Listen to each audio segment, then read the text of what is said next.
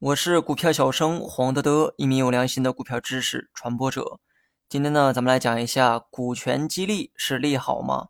那么每当讲一个知识点的时候，多数人呢在乎的依然是股价。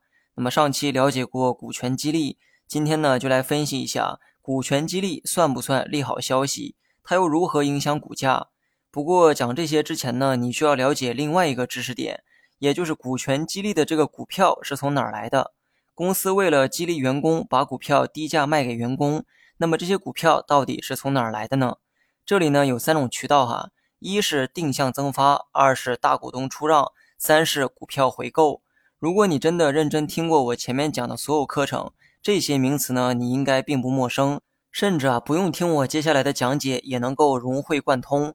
定向增发以前讲过哈，相当于是公司增发新股，公司呢以这种方式将股票卖给员工，让员工持有公司的股票。但由于股票是增发的，所以呢，这种方式会增加公司的总股本，也就是说，公司的总股数会变多。第二种呢是大股东出让，顾名思义，公司大股东往往持有着较多的股份，这些股东呢出让一部分股份卖给员工，让员工也能持有公司的股票。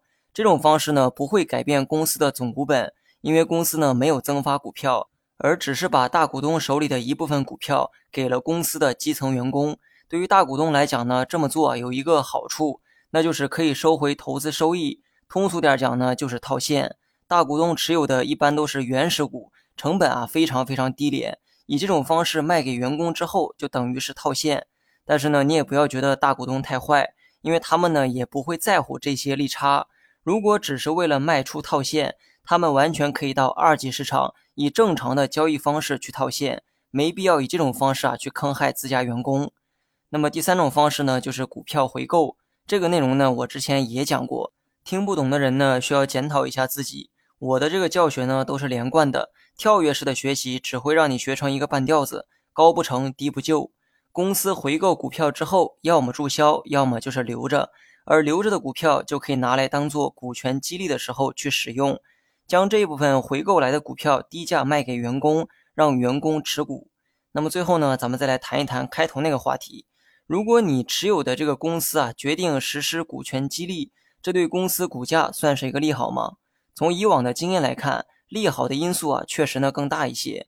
原因呢也很简单，当员工持有了公司的股票，当家做主人之后，工作热情和效率也会得到提高，公司的这个效益啊也会得到相应的提高。公司效益变高，公司的股价当然也会变高。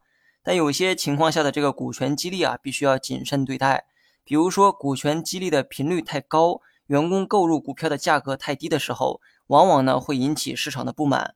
如果公司经常实施股权激励，这意味着大量员工都会持有公司的股票。